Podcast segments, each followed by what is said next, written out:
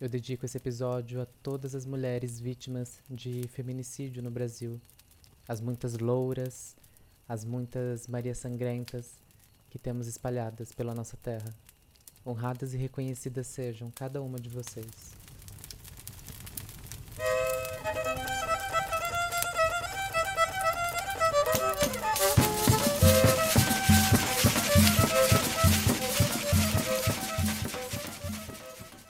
Pessoas, eu sou Nael Bardo e nesse podcast estamos em volta de uma fogueira compartilhando histórias, lendas, contos, relatos sobrenaturais do povo brasileiro.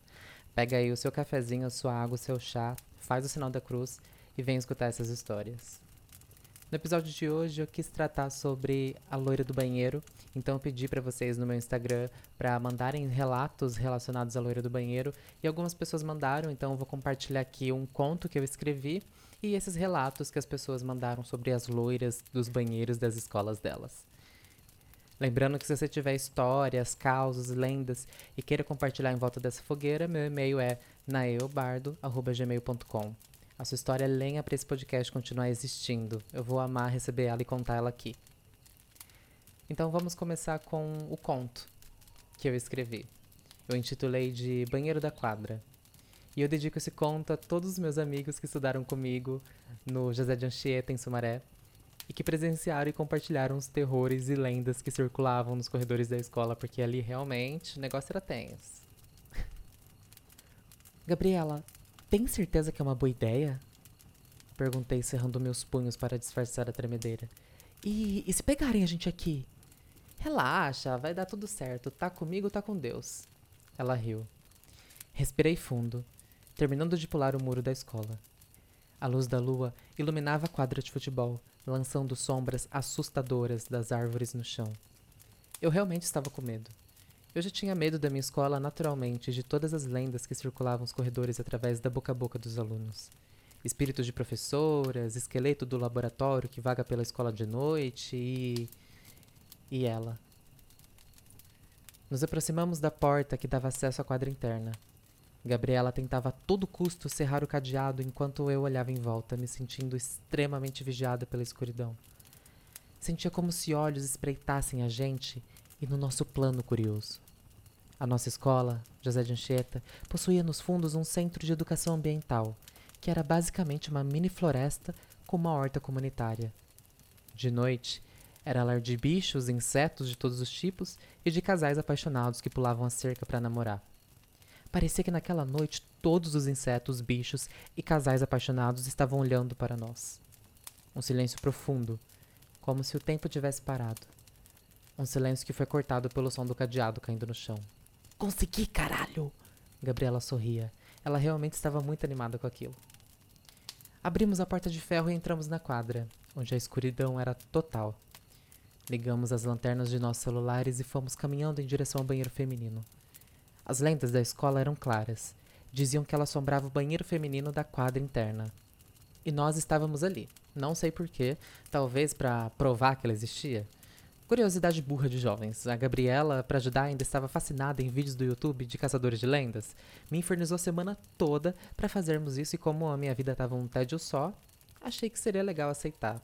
Principalmente porque. porque era com ela. Pronta? Ela me perguntou, com a mão na maçaneta do banheiro. Ai, não sei, mas ai, vamos lá com isso. O banheiro possuía quatro cabines com portas e uma entrada para a área de chuveiros que estava fechada.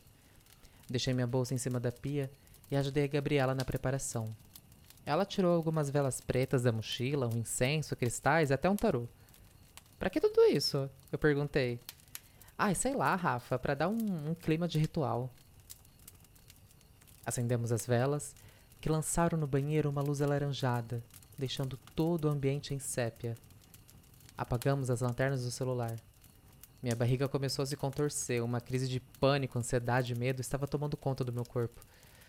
Abri a torneira e deixei a água cair em minhas mãos. Isso, isso me acalmava, pelo menos um, um pouco. Vamos começar? Gabriela respirou fundo. Ela se pagou de corajosa o tempo todo, mas eu sabia que ela estava tão nervosa quanto eu. Assim que eu começar, a gente não pode mais parar no meio, ok? É, ok, eu respondi. Olhamos para o espelho. A vela, iluminando o meu rosto por baixo, deixava tudo ainda mais assustador. Falamos juntas. Loira do, Loira banheiro, do banheiro. loira do banheiro, loira do banheiro. Nos viramos, batemos três vezes na porta, cada uma em uma cabine. Entramos, chutamos a privada três vezes, demos três vezes descargas e sussurrei palavrões. Filha da puta, caralho, vai se foder. Eu consegui ouvir a Gabriela quase gritando: Vai tomar no cu, desgraçada, filha da puta.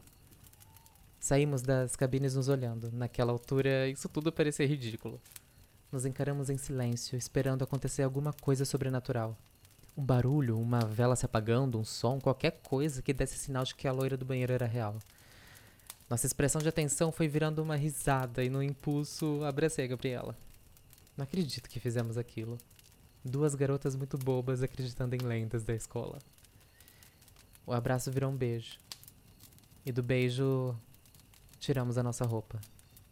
Não era a primeira vez que fazemos aquilo, mas nunca confessamos o que sentimos de verdade uma pela outra. Eu tinha tesão nela, sempre tive, óbvio. Estar sozinha com ela num ambiente macabro à luz de velas? Putz, romântico pra caralho. Beijei sua nuca enquanto a gente se encarava pelo espelho. As minhas mãos dançavam por todo o seu corpo. Fechei os olhos para cheirar todo o seu pescoço e quando eu abri, em questão de segundos eu vi outra figura atrás de nós.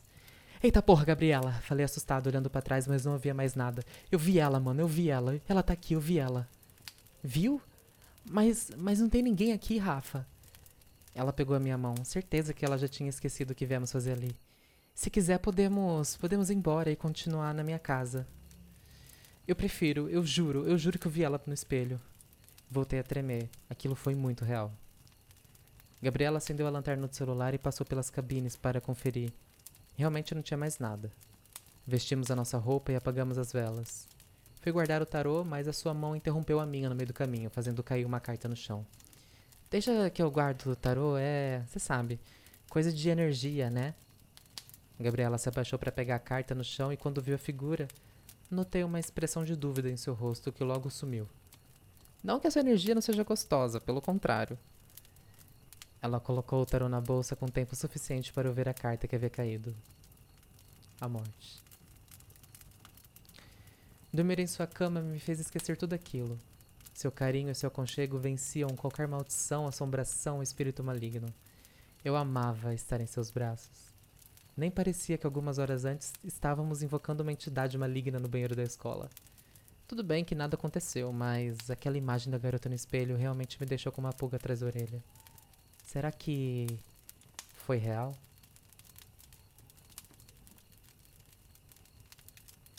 A festa junina chegou.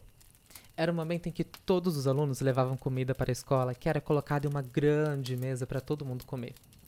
Na quadra interna, o pessoal dançava quadrilha ao som daquelas músicas que você já deve conhecer bem. Na quadra de fora, as gincanas ocupavam todo o espaço. Eu estava com Gabriela, Caio e Matheus, comendo e conversando sobre os nossos planos futuros. Era o nosso último ano do ensino médio e pensar em que faculdade fazer era um assunto muito comum em nossas rodas. Eu acho que vou fazer antropologia, Caio disse, mordendo um cachorro quente sem salsicha, já que não tinha opção vegetariana para ele. Sei lá, viajar o Brasil estudando cultura deve ser muito foda. É sua cara mesmo, disse o Matheus. Eu estou pensando ainda, mas eu acho que eu vou fazer teatro. Acha? Eu tenho a certeza. Eu ri dando um soquinho no ombro de Matheus. E você, amor? Eu. Eu não sei ainda. Gabriela estava com o olhar longe e eu andei sentindo ela um pouco para baixo nesses dias. Deve ser mais um dos problemas em casa. Você tá bem? Perguntei baixinho, dando um beijo em sua bochecha. Estou, eu acho, é. Eu vou lá na quadra ver um pouco a quadrilha, tá bem? Ela se levantou e arrumou os cabelos ruivos no rabo de cavalo. Vão lá depois. Ok, respondi retribuindo um beijo em sua boca. Vou tentar ganhar alguma coisinha nas gincanas, mas com certeza vou sair só com uma latinha de milho verde. Ela riu. Usei meus bilhetes da gincana na pesca e a única coisa que eu consegui foi um brinquedo de vai e vem, um litro de óleo e um pano de prato. Ao menos o crepe da tia da cantina estava bem gostoso. Realmente não tem nada de bom nessa gincana, hein? Caio disse rindo dos meus brindes. Pelo menos é divertido brincar nisso. Vai fazer falta. Vai mesmo, eu respondi. Notei por um momento que a música havia parado e uma movimentação estranha começou a acontecer. A galera estava indo em direção à quadra interna. Opa! Algum show deve estar tá começando, soltou Matheus. Será que vem aí alguma performance inédita de Alô, galera de cowboy? Fomos em direção da quadra e meu estômago começou a embrulhar. Maldito crepe. Ou será que era ansiedade? Não sei. As pessoas pareciam preocupadas, algumas corriam, outras estavam com a expressão de o que está acontecendo? E quando entrei na quadra, meu coração congelou de vez. Havia uma aglomeração no banheiro feminino. Todo mundo tentava entrar, olhar. Alguns alunos estavam com celulares levantados, tentando filmar o que rolava lá dentro. E eu só conseguia ouvir a diretora pedindo licença para conseguir entrar. Gabriela. Saí correndo. Fui me enfiando no meio das pessoas sem pedir licença. Eu sentia que tinha algo a ver com a Gabriela. Ela estava estranha ultimamente e só podia ser algo daquele ritual. Empurrei todo mundo na minha frente, gritando, pedindo para saírem logo, e eu torcia para que ela estivesse bem.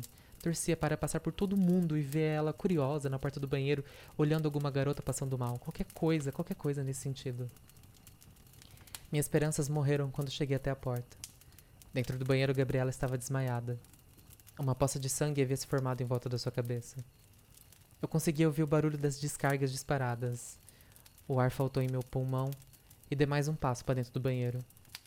Nas portas de cada cabine havia uma mensagem com o sangue da Gabriela.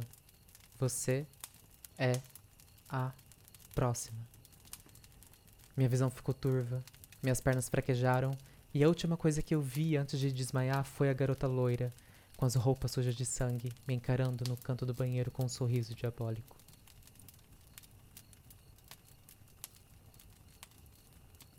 Essa história que você acabou de ouvir, esse conto, foi um conto escrito por mim. E ele é realmente baseado em uma coisa que aconteceu nessa escola que eu estudei quando eu estava na primeira série. Essa questão da festa junina, eu me inspirei, eu ambientei tudo nessa escola. E nessa questão da festa junina, foi uma festa junina que eu tava. Uh, eu era bem pequenininho, né? Como eu comentei, eu tava na primeira série. E eu tava comendo junto com um amigo meu. E só tinha gente comendo naquela hora. Tinha uma mesa bem grandona, assim, com as comidas. E o pessoal tava dançando e tal. E tinha eu e mais pouquíssimas pessoas comendo. E aí, do nada, a música parou.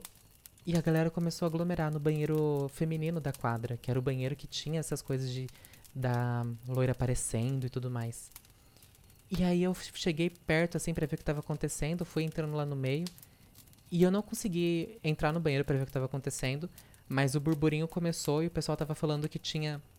As portas estavam quebradas, que as coisas estavam disparadas, a água da, da torneira e da privada, que tinha uma mensagem de sangue no espelho.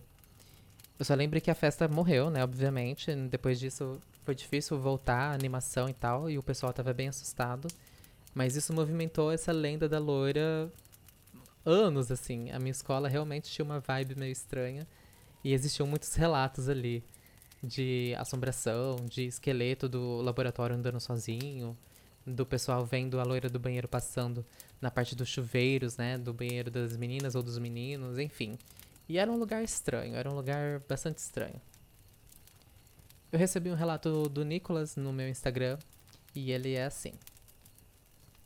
Eu sou de São José dos Campos, São Paulo, estudei a minha vida inteira em um colégio de freiras, e essa informação é importante mais pra frente. Nesse colégio tinham dois banheiros que ficavam mais afastados do prédio, porque ficavam perto da quadra e eram os únicos que tinham chuveiro. No entanto, os chuveiros dos meninos eram desativados e o banheiro das meninas era completamente proibido. Rolava um boato de que os alunos aproveitavam que os banheiros eram mais distantes e escondidos para se pegarem por lá. Mas até isso as freiras não queriam admitir para não manchar o nome da escola, e os funcionários mudavam de assunto quando eram perguntados, dando pequenas confirmações só para deixarmos eles em paz. No entanto, a história que realmente passava de aluno para aluno era de que a loira do banheiro vivia no banheiro feminino. E que um padre precisou selar o espírito dela, tornando o banheiro inacessível. Como a parte dos chuveiros dos meninos dividia a parede com o banheiro das meninas, diziam que dava para sentir a presença dela e que por isso também desativaram essa parte para os alunos não se demorarem. O ritual que diziam funcionar era jogar três fios de cabelo loiro no vaso, dar descarga, chutar três vezes e chamar pela loira do banheiro. Mas isso devia ser feito no banheiro feminino. Então nunca foi confirmado se funcionava. De qualquer forma, os alunos se desafiavam a entrar nessa área dos chuveiros masculinos, inclusive as meninas, quando não tinha nenhum monitor por perto, para ver quem ficava mais tempo lá. Os mais corajosos chamavam pela loira mesmo sem fazer o ritual. Eu já participei do desafio e não sei se acredito nessa história da loira do banheiro, selado no banheiro do lado. Mas que a energia do lugar era diferente, esquisita, isso com certeza era. Caramba, eu adorei essa parte do padre, sei lá, o espírito da, da loira do banheiro. E, nossa, uma coisa bem assim. Bem filme de terror, né? e falando assim em questão de ritual e coisas assim, eu recebi um áudio de uma amiga minha que ela realmente invocou a loira do banheiro no banheiro da faculdade. Então, fiquem aí com o áudio dela e prestem atenção nessa história. Então, cara, primeiramente, uma honra estar no seu podcast. Segundamente, já começo dizendo que o bom dessa história é que não rendeu grandes problemas para mim, mas para outras pessoas, sim. O que acontece foi que eu nunca invoquei a loira do banheiro na escola ou em casa, sempre tive muito medo disso. E depois, quando eu entendi bruxa, eu achei curioso uh, a ideia né? Mas ainda assim nunca tinha feito nada. Até que um dia na faculdade, em 2019, eu decidi fazer isso. Eu fui num dos banheiros que todo mundo dizia ter medo da faculdade, para poder criar um clima, com uma amiga. E aí a gente ficou na frente do espelho, ela ficou com medo e eu fiz tudo. Fiz todas as coisinhas que deveriam ser feitas para chamar a loira do banheiro. E aí eu invoquei ela a luz deu uma piscadinha e depois disso nada. E aí a gente saiu. Saiu do, do banheiro e fomos é, para a aula. Aí depois, é, algumas semanas, foi, dias foram passando, semanas, e a gente começou a ouvir que tinha uma coisa esquisita acontecendo na faculdade. Uma garota loira estava aparecendo aleatoriamente e assustando, tipo assim, as pessoas, né? Era literalmente uma aparição fantasmagórica, uma, uma aparição assombrosa. Todo mundo falava que estava com medo e tal, e isso criou um clima de tensão tão grande na faculdade que o rendimento dos alunos começou a cair. As pessoas ficaram com tanto medo né? E ela também causava tanto medo é, magicamente nas pessoas que desestabilizava é, o psicológico e emocional delas. E aí foi quando eu vi que estava dando problema, porque eu falei, nossa, mas não está acontecendo com todo mundo, né? E aí eu fui checar nos oráculos para ver o que era. E quando eu vi, tava lá. Era a loira do banheiro que eu tinha invocado e tal. E eu fiquei assim, meu Deus, e agora? eu vou ter que resolver isso. Aí eu fui, tracei um círculo mágico na faculdade um dia, né? E chamei ela para dentro. E vários alunos ao redor da faculdade olhando para ver o que estava acontecendo. E eu cagando para eles. Eu invoquei ela. Ela, quer dizer, chamei ela para dentro do círculo. Ela veio. Aí a gente bateu um maior papo. Eu não achei ela tão assustadora quanto todo mundo estava achando. É, e eu consegui ajudar ela a ir para outro lado.